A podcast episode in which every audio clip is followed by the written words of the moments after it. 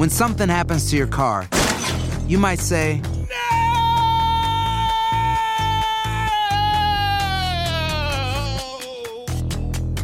My car. but what you really need to say is something that can actually help. Like a good neighbor, State Farm is there. And just like that, State Farm is there to help you file your claim right on the State Farm mobile app. So just remember, like a good neighbor, State Farm is there. State Farm, Bloomington, Illinois. El siguiente podcast es una presentación exclusiva de Euforia On Demand. Queridos amigos, ¿cómo están? Me da mucho gusto saludarlos. Bienvenidos a Epicentro. Soy León Krause desde los estudios de Univisión en Los Ángeles. Son días oscuros estos. Días oscuros porque no hay manera de justificar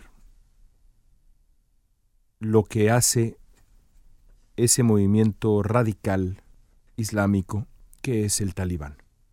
El talibán gobernó Afganistán hace 25, 20 años, durante un periodo que concluyó con la invasión estadounidense y sus aliados del propio Afganistán y la caída del talibán, pero no su desaparición, porque evidentemente, y ahora lo vemos con toda claridad, el talibán comenzó a partir de entonces una campaña de violencia e intimidación y paciencia, cuyo único fin era regresar al poder.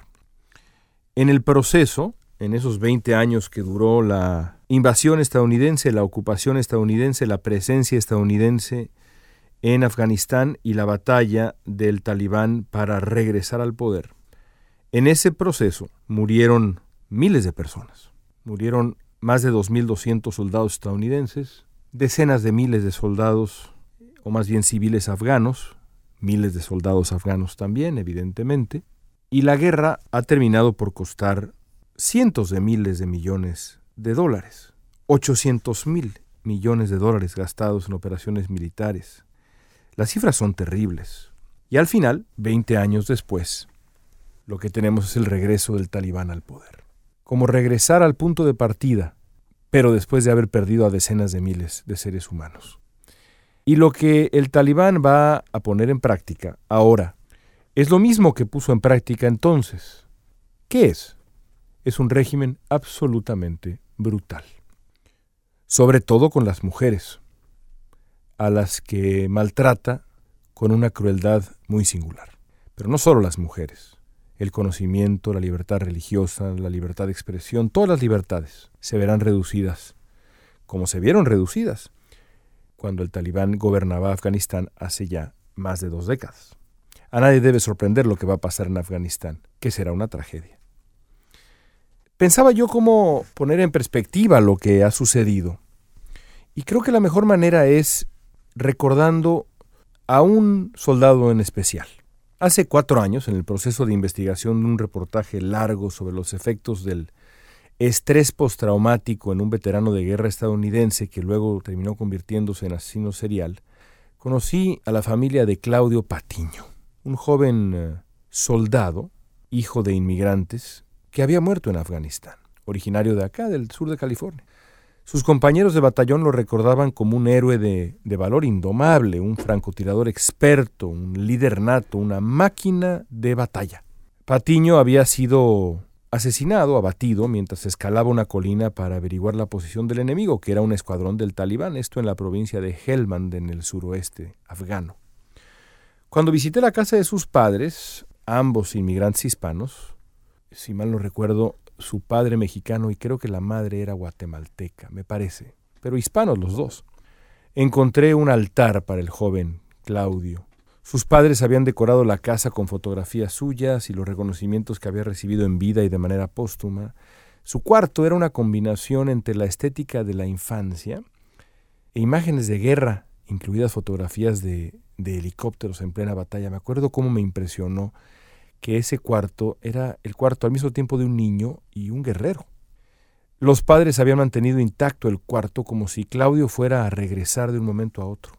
Lo mismo hicieron con un auto deportivo que le gustaba mucho a Claudio, que amaba el, muchacho y que todavía estaba ahí en el, en el garage listo para arrancar. Me pareció muy evidente que la muerte prematura de Claudio, que era además un tipo de verdad muy guapo, de una postura notable, lo cual hacía el contraste de su ausencia pues muy dolorosa eh, para, para, la familia e incluso para, para mí, que yo nunca lo conocí, pero para la familia, había marcado la, la muerte prematura, había marcado para siempre el rumbo de su familia. Es una, pues es evidente, ¿no? Pero en este caso era todavía más evidente.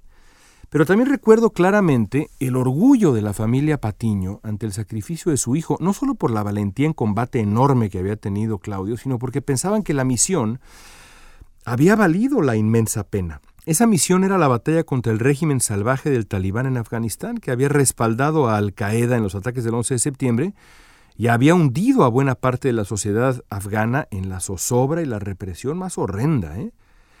He pensado mucho en, en, la familia Patiño en los últimos días, en los que la misión estadounidense, que duró dos décadas, se ha resquebrajado de manera dramática, por no decir que ha colapsado. Tras la retirada definitiva de las tropas de Estados Unidos, el talibán ha comenzado una ofensiva para capturar de nuevo el país e imponer su brutal interpretación de la ley islámica. El desenlace es producto, primero que nada, del acuerdo que Donald Trump alcanzó con el talibán, que estableció para este año la salida de Estados Unidos de tierra afgana, creyendo las promesas del talibán, pero también, por supuesto, es producto del descuido injustificable de la administración Biden, que ha optado por dejar Afganistán justo cuando la ofensiva del talibán arreciaba, abriendo la puerta a la catástrofe que estamos viendo. Sin el respaldo, sobre todo el respaldo aéreo de Estados Unidos, las tropas afganas han ido cayendo y la toma de Kabul es un hecho ya. El talibán controla Afganistán otra vez. Y el pueblo afgano va a caer en una crisis humanitaria sin comparación en el mundo, no hay ninguna duda. Hay mucha gente allá afuera que está escuchando este epicentro que seguramente pues no recuerda cómo era Afganistán con el talibán hace veintitantos años. Pero yo sí lo recuerdo, desde la experiencia del periodista.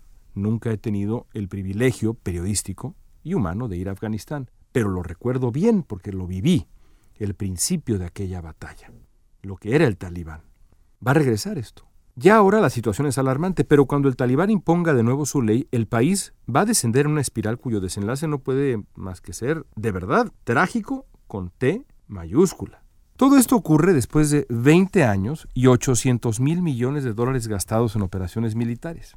La guerra en, Afganistán le ha costado la vida a 2.300 soldados de Estados Unidos, casi 55.000 civiles afganos, entre otras cifras terribles. Toda esa sangre, incluida la de Claudio Patiño, ha terminado de una derrota para Estados Unidos que algunos expertos comparan con Vietnam. Y no me parece una exageración porque el talibán ha esperado pacientemente armando lo que el periodista John Lee Anderson, a quien les recomiendo que lean junto con el periodista Dexter Filkins, para mí los dos mejores periodistas sobre este tema, John Lee Anderson define esto como una estrategia típica de guerrillas hasta agotar a Washington. Hoy, después de la retirada apresurada e imprudente de Biden, los mismos hombres, porque son solo hombres, ¿eh? que hundieron a Afganistán en la tortura, la represión y la falta absoluta de libertades más esenciales, además de convertirse en refugio de terroristas internacionales como era el Afganistán del talibán, están de regreso, como si nada hubiera pasado, como si muchachos como Claudio Patiño hubieran muerto en vano. Y eso es una desgracia que tristemente apenas comienza. Gracias amigos por escucharnos. Acá estaremos la próxima semana. El pasado podcast fue una presentación exclusiva de Euphoria On Demand. Para escuchar otros episodios de este y otros podcasts, visítanos en euphoriaondemand.com. Boost Mobile tiene una gran oferta para que aproveches tu reembolso de impuestos al máximo y te mantengas conectado. Al cambiarte a Boost, recibe un 50% de descuento en tu primer mes de datos ilimitados. O, con un plan ilimitado de 40 dólares, llévate un Samsung Galaxy A15 5G por $39.99. Obtén los mejores teléfonos en las redes 5G más grandes del país. Con Boost Mobile, cambiarse es fácil. Solo visita boostmobile.com. Boost Mobile, sin miedo al éxito. Para clientes nuevos y solamente en línea, requiere AroPay. 50% de descuento en el primer mes requiere un plan de 25 dólares al mes. Aplican otras restricciones. Visita Boost mobile.com para detalles.